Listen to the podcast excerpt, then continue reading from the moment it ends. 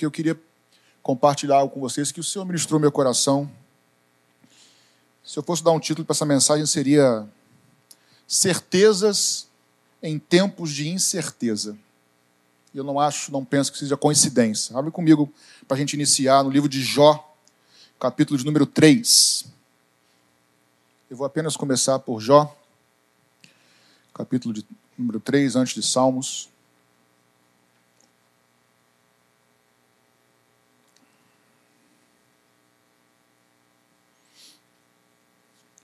Louvado seja o nome do Senhor, capítulo 3. Isso. A partir do verso 11. Eu vou ler o verso 11, 12 e 13, por favor. Diz assim a palavra do Senhor. Por que não morri ao nascer? Por que não expirei ao sair do ventre da minha mãe? Porque houve um colo que me acolhesse e seios para que eu me amamentasse ou me mamasse porque agora eu repousaria tranquilo, dormiria, então haveria para mim descanso. Senhor Jesus, fala comigo nessa manhã.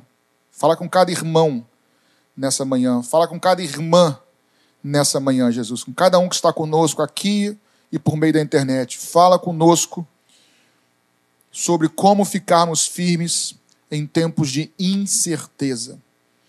Nós te entregamos esse tempo nas tuas mãos. Fala por meio da tua palavra, em nome de Jesus. Amém, queridos?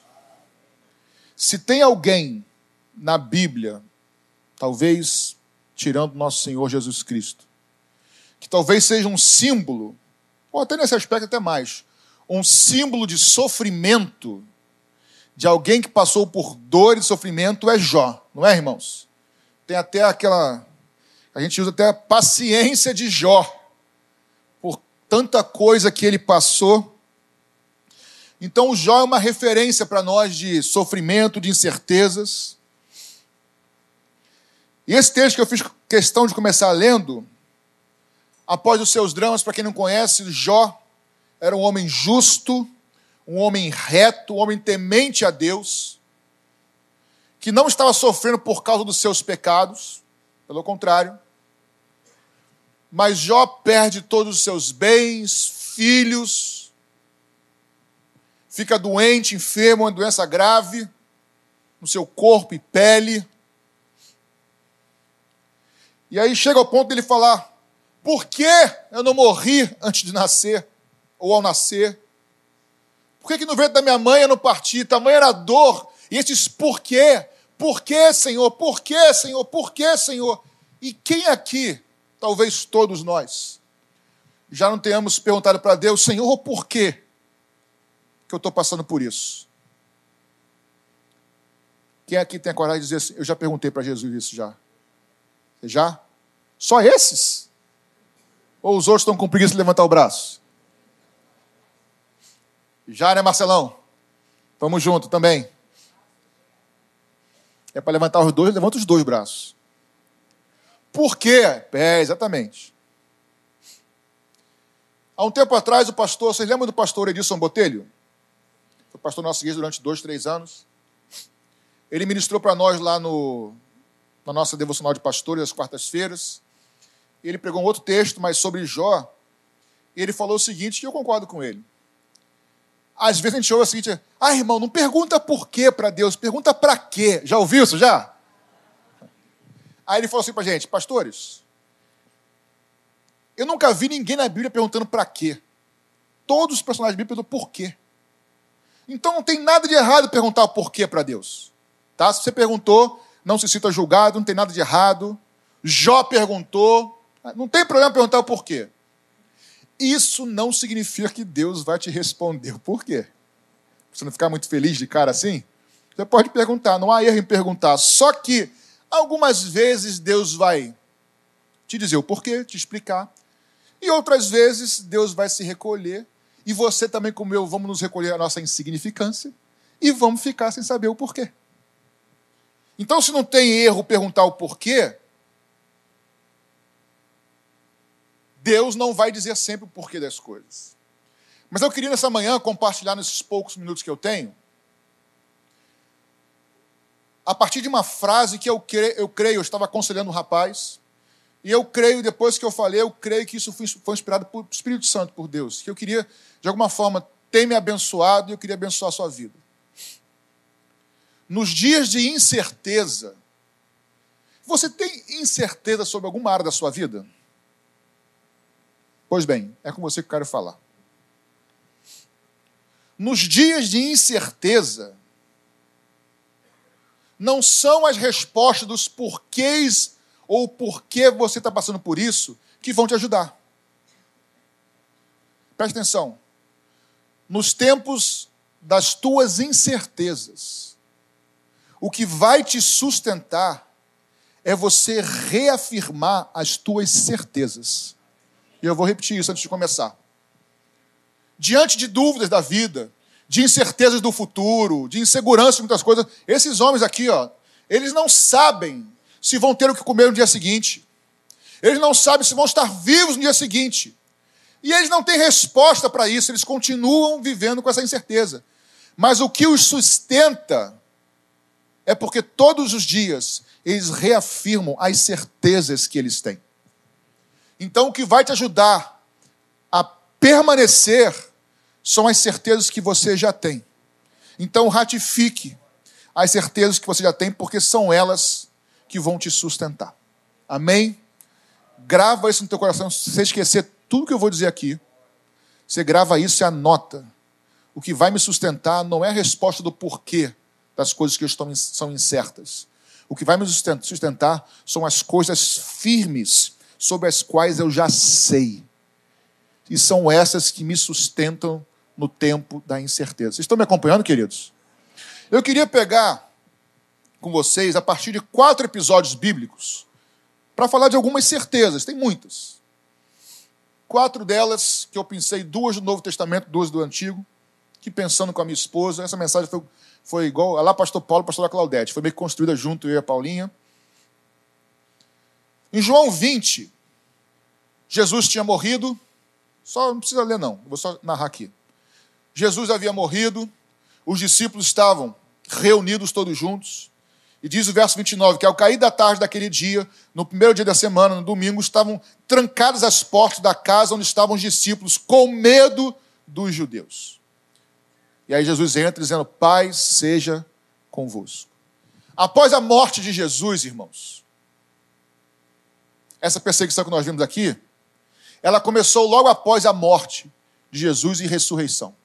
Jesus aqui, ele ressurge, aparece aos seus discípulos e diz: Pai seja convosco, assim como o Pai me enviou, eu envio vocês. E soprando sobre eles, disse: Recebam o Espírito Santo.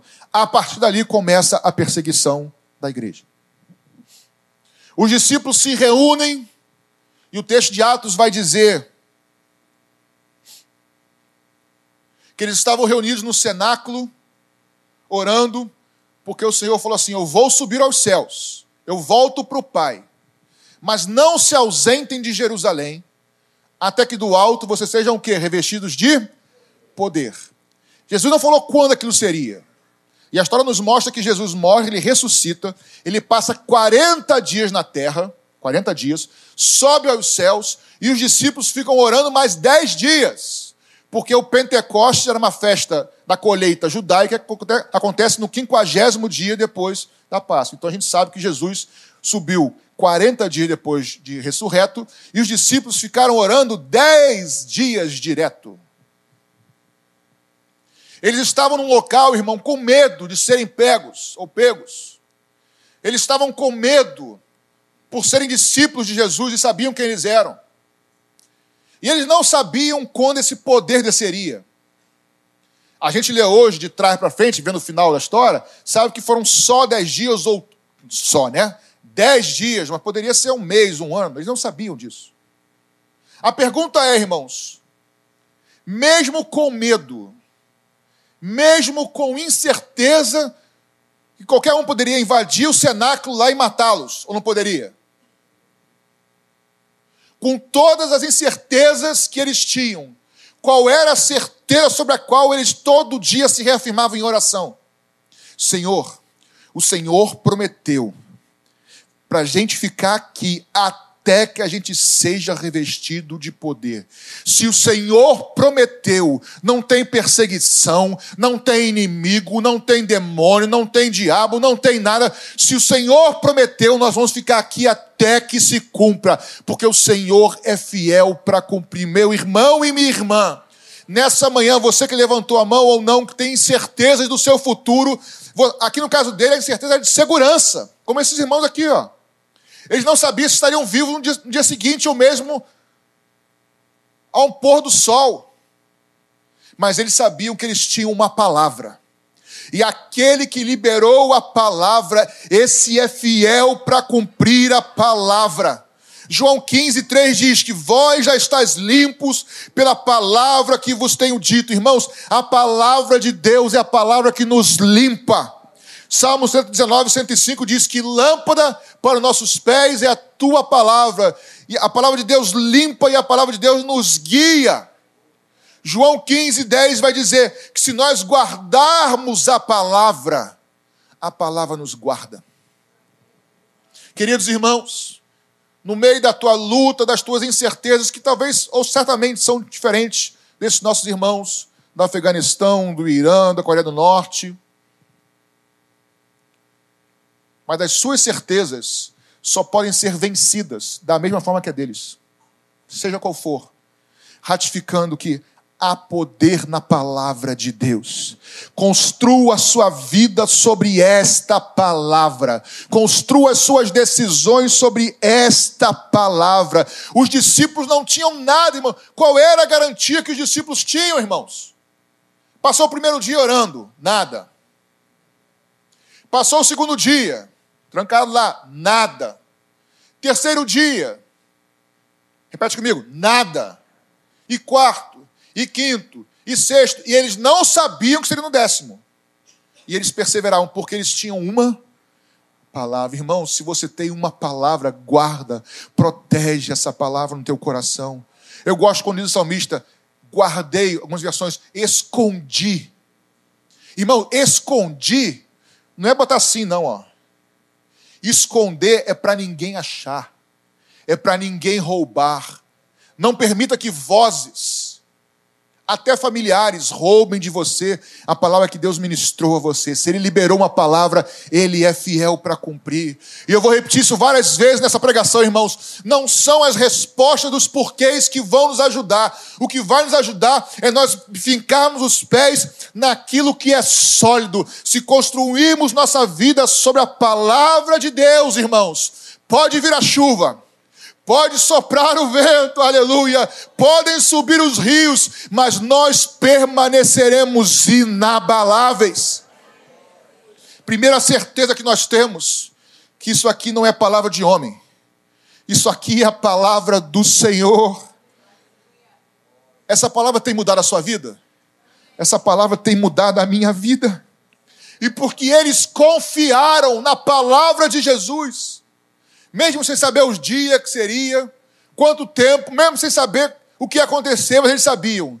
Podem nos perseguir, podem ir atrás de nós, mas eu sei que ele fez promessa. E eles foram cheios do Espírito Santo. Se nós andarmos e vivemos pela palavra de Deus, é inevitável que nós vamos ser cheios do Espírito Santo, queridos. Primeira, primeira verdade, primeira certeza que nós precisamos fincar nossos pés e trazer a memória. Confie no amor de Deus e na Sua palavra em todo o tempo.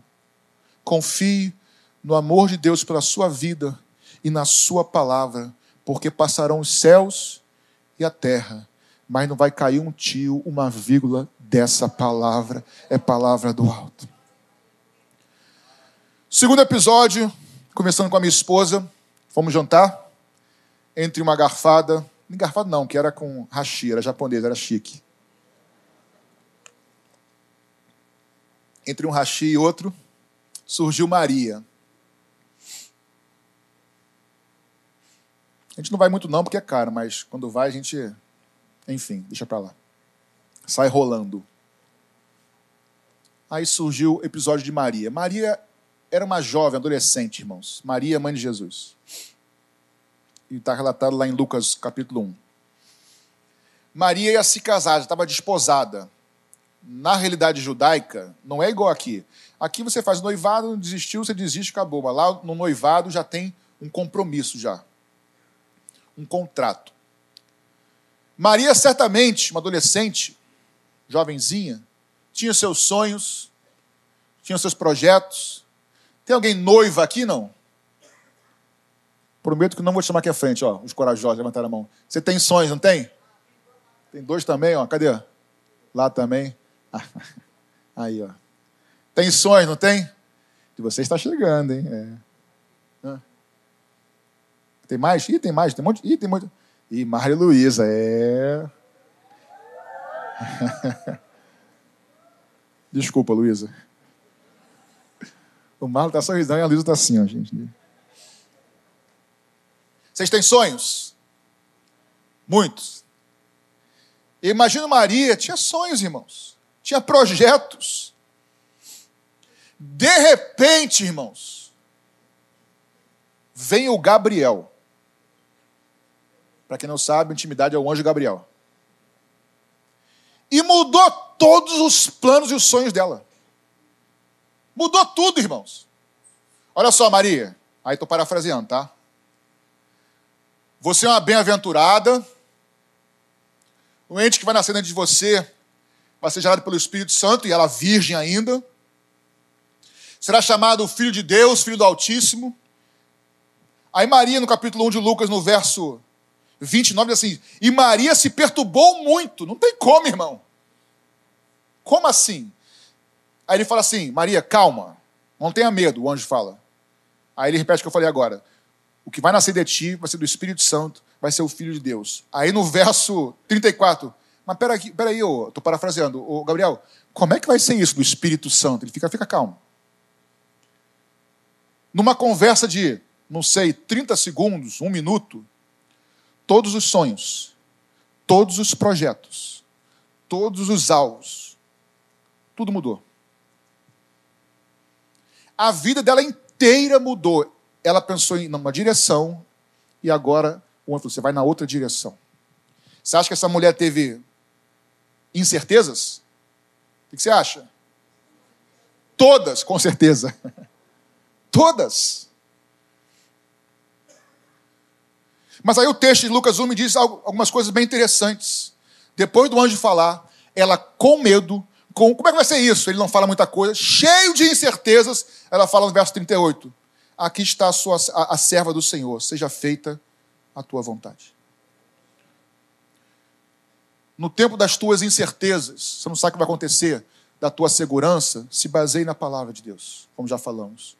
Em segundo lugar, confie que os planos de Deus para você são muito maiores do que os teus. Os projetos de Deus para você são muito maiores e para mim são muito maiores que nós podemos sequer pensar. Os projetos de Deus para mim, para você, não dizem respeito somente a gente. Diz respeito a outros. Ela diz: Senhor, aqui está a sua serva, será feita a tua vontade, irmãos. Está na luta, está em dificuldade, creia no amor de Deus, na Sua palavra, e creia que nada foge ao controle do teu Deus. Se você entregou a sua vida ao Senhor Jesus, se você pertence a Ele, você pode não ter todas as respostas, como eu também não tenho, mas saiba que Ele cuida de nós e os seus planos são maiores que os nossos. Jeremias 29, 11 diz: Eu sei os pensamentos que eu tenho a respeito de vocês, diz o Senhor, pensamentos de paz e não de mal, para lhes dar um futuro e uma esperança, queridos. No meio das tuas incertezas, ratifique no teu coração, reafirme para você o valor, a preciosidade, o poder da palavra de Deus e da soberania do Senhor. Ele tem cuidado de você, nada tem fugido ao controle dele. E aí Maria vai dizendo, no, depois de dizer, no versículo 38, aqui está a sua serva, Senhor, faça a tua vontade. Ela diz no versículo 49 diante, minha alma, é o cântico de Maria, minha alma engrandece ao Senhor, meu espírito se alegra em Deus, meu Salvador. E vai dizer: grandes coisas tem feito o Senhor por mim. Queridos, você pode não entender nada do que possa estar acontecendo na sua vida, somente creia na palavra e viva na palavra de Deus. E creia que o Senhor é soberano, que a sua vida está na palma das suas mãos e Ele tem um controle. Ninguém toca em você se Ele não permitir, ninguém põe, ninguém tira, ninguém mexe sem que Ele permita. Você pertence ao Senhor Jesus. Nós fomos comprados com preço de sangue. Esses nossos irmãos, Carol, ninguém toca neles se o Senhor assim não permitir. E se o Senhor permitir, o Senhor tem propósito. Ninguém morre, atenção para isso. Ah, coitado, ninguém morre como mártir de Jesus Cristo, como um pobre coitado. Porque a graça que eles recebem no martírio, irmãos, nenhum de nós recebe aqui. Estevão estava sendo apedrejado, ele viu o Senhor assentado no trono, irmãos. Não, não, não se iluda, ninguém morre pelo, pelo reino como pobre coitado. Existe uma graça que capacita, porque não vem sobre nós perseguição ou luta maior do que possamos suportar. Não por nós mesmos, porque o Senhor provém o escape, Ele provém o sustento para a gente. Primeira convicção que você precisa ter, que a palavra de Deus ela te limpa, ela te guia, ela tem a direção para você, viva na palavra. Segundo, confie no amor de Deus e confie no controle de Deus pela sua vida. Você perdeu o controle. Eu perdi o controle muitas vezes, mas o nosso Deus, que veio de cima, tem nossas vidas nas suas mãos, ele tem o controle das nossas vidas. E aí, Maria, irmãos, se a consequência de Pedro, Tiago, João, companhia, de, de, companhia, companhia são os discípulos, tá, irmãos? Deles, deles serem fiéis à palavra, promessa de Jesus, eles são cheios do Espírito Santo. Quando você entende, no caso de Maria, que você, a sua vida está num propósito maior, a sua vida serve de instrumento para abençoar outras pessoas. O que Deus faz na sua vida, Bruno, Ju, não é para vocês somente, é para vocês e através de vocês. Na minha vida é para mim através de mim. É de você, para você, mas através de você. Quem crê no Senhor Jesus, do seu interior fluirão rios de águas vivas. É através de nós, a água que o Senhor derrama sobre a sua vida, trazendo cura, salvação, libertação, provisão, não é para parar e estacionar em você, mas é através de você. Porque água parada dá bicho, dá dengue. Rios de águas vivas, o próprio termo de água viva significa água corrente. Certezas no meio da incerteza. Primeira, que a palavra de Deus é o único lugar sólido que nós temos para ficar. Passarão os céus e a terra. Paute sua vida sobre a palavra. Ouse crer totalmente nesse, nesse livro aqui. E a sua vida estará sólida. Segundo, creia nos propósitos, no controle, no amor, nos desígnios de Deus para a sua vida, ainda que a sua vida mude totalmente de direção. Meus irmãos, eu nunca pensei em ser pastor na minha vida. Na verdade, não pensava nem ser crente, na verdade, né? Achava crente uma raça meio estranha. E quando me converti, eu vi que é, realmente. Não como eu imaginava, de outra maneira. E o Senhor me colocou no meio de príncipes. Eu que fugia de seminário de escola para não apresentar nada em público, eu tinha pavor. Gaguejo, falo rápido. E o Senhor fala: você vai pregar para muita gente. Eu falo: não vou, vai, não vou, vai, não vou, vai, não vou. E aí? Os meus, vocês estão rindo, irmãos? É porque não sabem o drama que eu passei, mas cada um sabe dos seus dramas. Mas eu é que sei os pensamentos que tenho a vosso respeito. Pensamentos de paz, porque Deus não força, embora pareça. Porque Deus opera em nós tanto o querer quanto realizar. Ele falou, vou realizar isso na sua vida. Eu falei, não vai porque eu não quero. E aí Deus começa, vocês estão rindo? Começa a plantar no nosso coração um desejo, um prazer por aquilo. Aí você começa a falar, como é que eu vivi sem isso antes? Os planos do Senhor para sua vida são muito maiores. Confie no amor e nos desígnios dele. Vamos agora para o Antigo Testamento. A minha esposa tem uma, tem uma, tem uma, uma mensagem sobre as cinco filhas de Zelofeade. Está lá em Números 27. Essas filhas, cinco filhas, só filhas mulheres, por isso filhas, não tinha irmão homem, perdem o pai, Zelofeade morre. E por serem mulheres, elas não têm direito a herança nenhuma. Não têm direito à herança, não têm mais a proteção do pai. E aí, com Moisés, naquela coisa de herdar as terras da promessa, elas não tinham direito a nada. Vamos lá. A insegurança de a insegurança dos discípulos era: não sabemos se estaremos vivos amanhã. Estão nos perseguindo. A insegurança de Maria, qual era? Mudou todos os meus planos, não sei nem o que vai acontecer. Abri mão de tudo. Aqui, as cinco filhas de Lofiade falaram: meu pai morreu. Não temos irmão homem, não temos ninguém, ninguém para proteger. O que, que, a gente faz? Não vamos ter terra, não vamos ter herança nenhuma. Não vamos ter sustento. E aí o texto nos mostra lá em Números 27, de 1 a 11, que essas cinco filhas de Lofeade, elas vão direto a Moisés e pleitear a sua causa. Só que a lei, sem entrar em detalhes, aí depois você tem que ver no YouTube a pregação da pastora Ana Paula, elas não podiam ir até Moisés direto, irmãos. Tinha toda uma hierarquia lá, os anciãos, depois o, o sacerdote, depois, em último momento, se eles não resolvessem, elas foram direto na porta da congregação a Moisés. Irmãos, no meio das tuas inseguranças que você pode estar passando, das tuas lutas, das tuas incertezas. A certeza que você tem é que a palavra de Deus é viva e eficaz. Que os propósitos de Deus são soberanos, ele tem cuidado de você. E terceiro, ratifique, lembre o teu coração todos os dias no meio das suas incertezas. Um caminho te foi aberto ao Pai você tem acesso ao trono. Elas foram direto a Moisés, passaram pelos anciãos, passaram pelo, pelo, pelos sacerdotes e foram direto a Moisés. E Moisés é a figura do intercessor. E ele intercede ao Pai, a Deus. E Deus fala assim: Moisés, a causa delas é justa. Elas mudaram a lei, irmãos. Aí Deus fala assim: Moisés, a causa delas é justa. Então, a partir de hoje, não é somente para os homens. Se for filha mulher que não tiver pai, não tiver irmão, não sei o quê, também tem direito à herança. Elas mudaram uma lei de Israel, irmãos.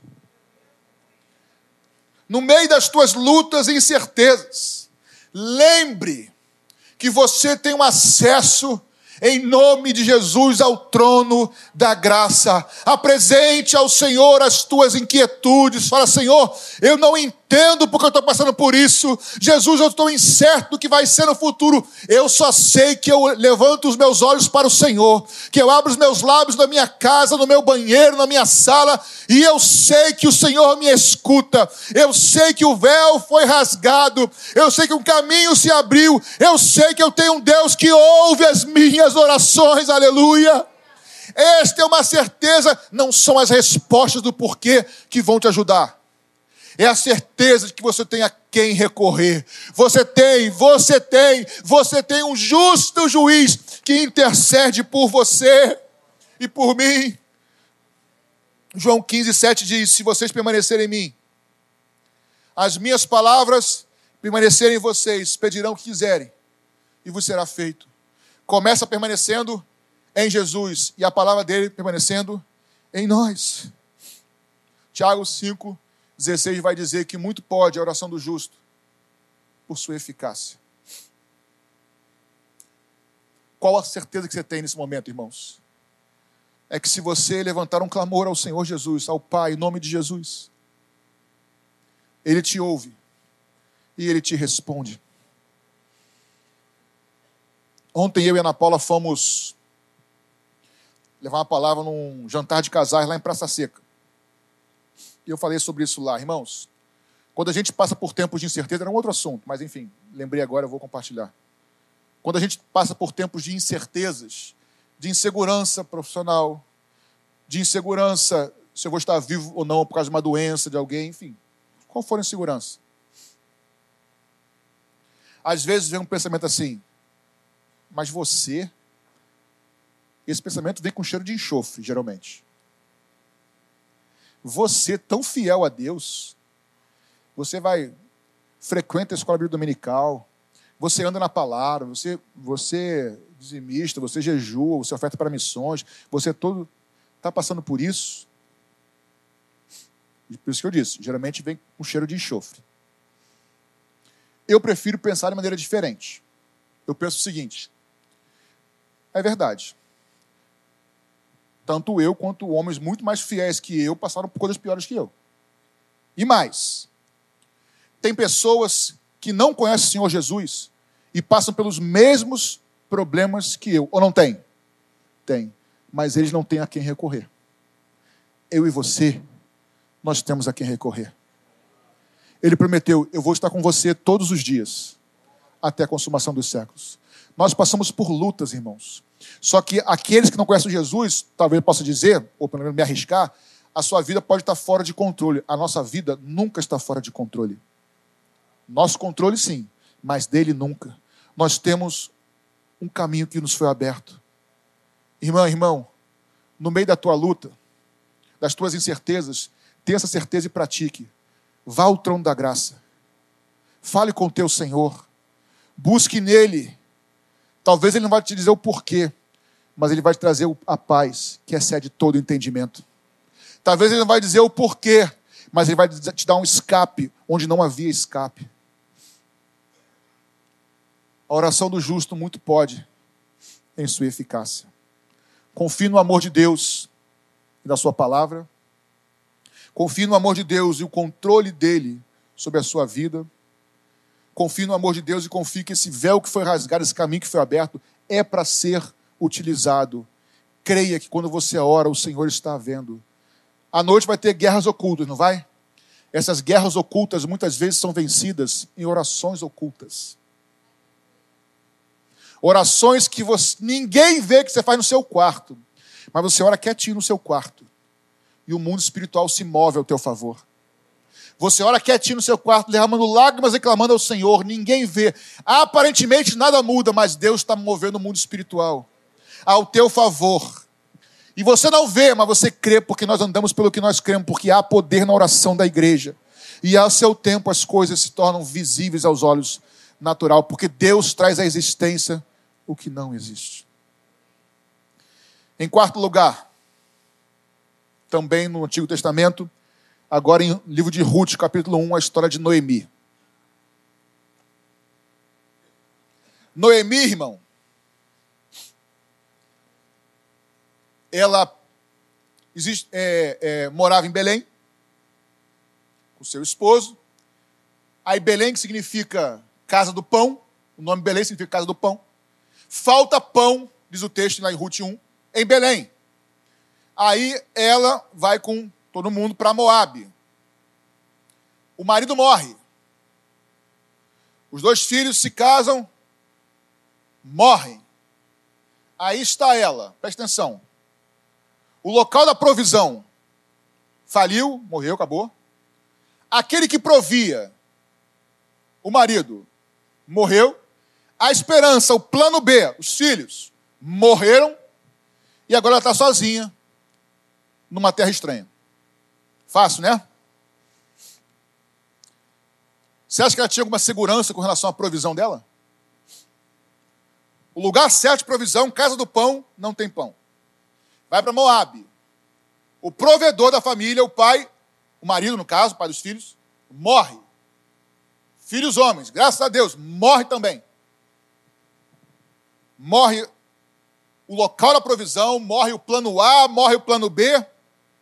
A história mostra que Ruth, ou Ruth, perdão, Noemi, volta com as suas duas noras, viúvas dos seus dois filhos, e voltando para Belém, porque foi dito que voltou a ter pão lá em Belém, aproximadamente 10 anos depois, 10 anos depois, ele, ela volta com as duas e fala para as duas assim, ó, fiquem na terra de vocês, moabitas lá, porque vocês, meus filhos já morreram, vocês são viúvas dele, tá lá. Aí uma vai, vai embora, a Ruth, estou encurtando aqui a Ruth, simplesmente a Ruth fala, eu vou com você, Noemi. Resumindo a história, ela fala assim, o teu povo será o meu povo. O teu Deus será o meu Deus. O texto não fala, pastor David, o texto não fala. Mas a pergunta é, irmãos, o que leva uma pessoa a olhar para você e dizer assim: Eu quero o teu Deus? O texto não fala de maneira clara. Mas, irmãos, preste atenção, me acompanha, vê se meu raciocínio está equivocado. A Ruth conheceu uma mulher que foi embora da terra do Deus dela porque não tinha pão. Sim ou não? Aí foi. O marido provedor morre. Depois dois filhos casam e morre também. Que Deus é esse, irmãos? E Noemi tinha umas crises também. A pergunta é: o texto não diz, mas qual você acha que era o testemunho de Noemi para essa Ruth? Porque naturalmente, queridos, se eu fosse Ruth, pela história, eu não quero esse Deus, não. Serve um Deus aí com fidelidade. O, lá na, na terra dele não tem pão, não provê. O marido provedor morre, os filhos morrem, é tudo amaldiçoado. Cara. Tem lógica o raciocínio, irmãos? A pergunta é: o que que Ruth enxerga em Noemi para dizer eu quero o teu Deus? Essa é uma pergunta que talvez eu não tenha resposta exata para isso. Mas certamente foi um testemunho de fidelidade. No meio das tuas lutas, irmãos, das tuas incertezas, as seguranças que você tem são, até aqui, a palavra de Deus, o controle e o amor de Deus sobre a sua vida,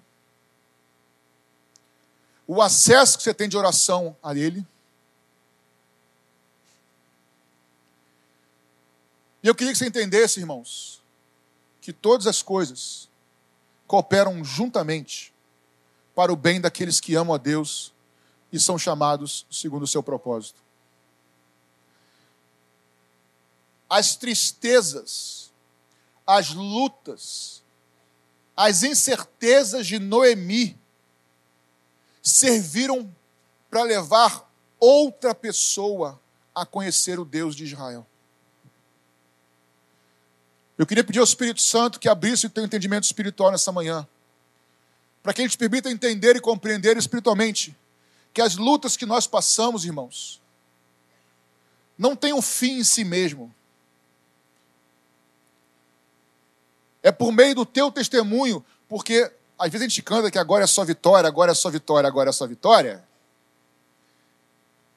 Mas a vitória não é só o final do processo, ou o fim do processo, melhor dizendo.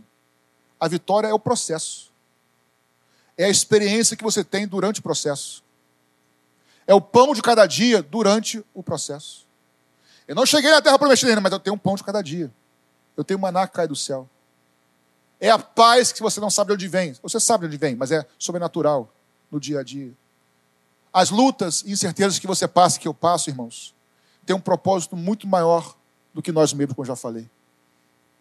Que as pessoas, eu quero desejar sobre vocês e profetizar, profetizar sobre vocês, que o seu tempo de incerteza e de luta seja um tempo frutífero. Posso ouvir um amém? Que o seu tempo de luta, o seu tempo de incerteza, seja um tempo frutífero, que as pessoas olhem para você e desejem o Deus que você tem. Não porque você agora é empreendedor, não porque você agora tem riquezas, não por causa dessa teologia louca da prosperidade ou de coach, não, mas por causa da tua, das tuas certezas em meio às incertezas. Quando ninguém tem esperança, você fala, eu sei em quem eu tenho crido. Quando ninguém sabe para onde vai, você fala assim, eu estou firmado nas promessas do Senhor. Eu sei que Ele vive, e eu sei que ao seu tempo Ele há de se levantar ao meu favor.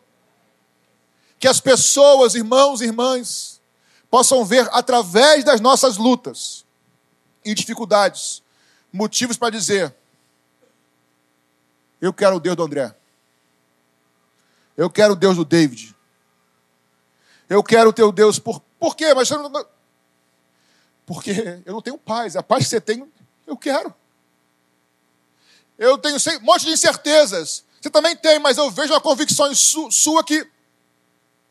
Repetindo, irmãos, grava no teu coração isso, escreve no teu, na geladeira, sei lá. Não são as respostas para as incertezas que vão te ajudar a vencer. É você reafirmar as tuas certezas. Confie, como foi com Ruth, ou melhor, como foi com Noemi. Se antes eu falei que nós precisamos confiar que nós temos um um véu, um acesso, um acesso que foi aberto para nós. Por último, confie. Como foi com Noemi? Perdeu o plano A, perdeu o plano B, plano C, mas com o Senhor, as nossas necessidades sempre serão supridas. Ele não nos promete todas as coisas, mas ele promete: busque em primeiro lugar o reino de Deus, ou o meu reino, e a sua justiça. E estas demais coisas, o que comer, aonde dormir, o que vestir, o que você precisa, você tem um pai que cuida de você. Você pode estar incerto de muitas coisas, irmãos, como também tem muitas incertezas, mas eu sei que eu tenho um pai que cuida de mim. Consequências para terminar dessas posições, dessas certezas. Com os discípulos, as lutas que você vive e eu vivo. Confie na palavra de Deus e que as lutas são meios para te encher do Espírito Santo. As lutas pelas quais nós passamos são meios que Deus usa para nos encher do Espírito Santo. Dois, confie no amor de Deus e no controle dele sobre as nossas vidas, minha e sua, porque os planos de Deus sobre você vão muito além do que você e eu imaginamos. Três, Confie que o véu foi aberto e que você e eu temos um intercessor. Nós temos um caminho aberto e muito pode a oração do justo em sua eficácia. E quarto, confie que o Senhor sempre, no tempo dele, vai suprir as nossas necessidades.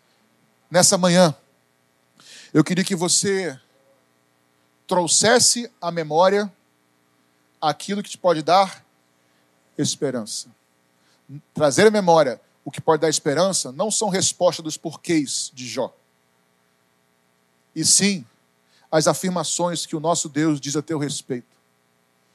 Vamos algumas aqui rapidinho? Ele nos criou, nós nos perdemos. Ele nos amou primeiro. Nós o amamos porque ele nos amou primeiro. Deus amou o mundo de tal maneira que deu o seu Filho unigênito para que todo aquele que nele crê não pereça, mas tenha vida eterna. Se você entregou teu coração a Jesus, o Espírito de Deus veio habitar dentro de você. Nós fomos justificados. Condenação nenhuma agora há para aqueles que estão em Cristo Jesus. Agora não somos mais criaturas somente, somos filhos, porque fomos gerados. O Criador cria a criatura, mas o Pai gera um filho, nós somos gerados. Nós temos um Pai nos céus que cuida de nós. Você não está largado. Nós temos um manual do Pai, o um manual do Criador que nos guia. Ande nesse manual e você será inabalável. Confie nos propósitos dele, porque ele tem cuidado de você, quer você entenda, quer eu entenda ou não. Use esse caminho de acesso ao Pai, porque há poder na oração e Ele é poderoso para reverter a tua situação. E por fim, creia que, como Pai, Ele provê todas as tuas e as minhas necessidades. Ele sabe cuidar de você e de mim melhor. Eu vou dizer para as mulheres: as mulheres geralmente são mais cuidadoras por natureza do que o homem. Deus criou assim. Mulheres, vou chamar de meninas, que vocês gostam, meninas. Deus sabe cuidar melhor de você, do seu esposo, dos seus filhos, melhor do que você mesma. Eu tive uma experiência, já falei aqui, vou repetir, talvez alguém não tenha ouvido. Na sequência de seis anos com o meu pai em câncer antes de falecer, ele ainda não tinha aceitado Jesus como Senhor e Salvador, e eu peguei muito tempo orando por ele. E numa oração, meio que angustiada, talvez igual a de Jó, eu perguntei, eu falando, Senhor, meu pai. Eu senti assim, na, não foi audível, mas eu senti. Patrick, você acha que você ama o seu pai mais do que eu amo? Eu fiquei tão constrangido, cara. Envergonhado, meio que. Quen, quen, quen, quen, sabe? Me retirando assim da. Desculpa. O Senhor ama o seu cônjuge, seu filho, muito mais do que você o ama. Agora, faça da oração o teu caminho ao Pai. Ele ouve a tua oração. E Ele responde a oração. Nosso Deus continua respondendo. Não há ninguém como Jesus. Não há ninguém como Jesus. Não houve Não há e não haverá ninguém como ele.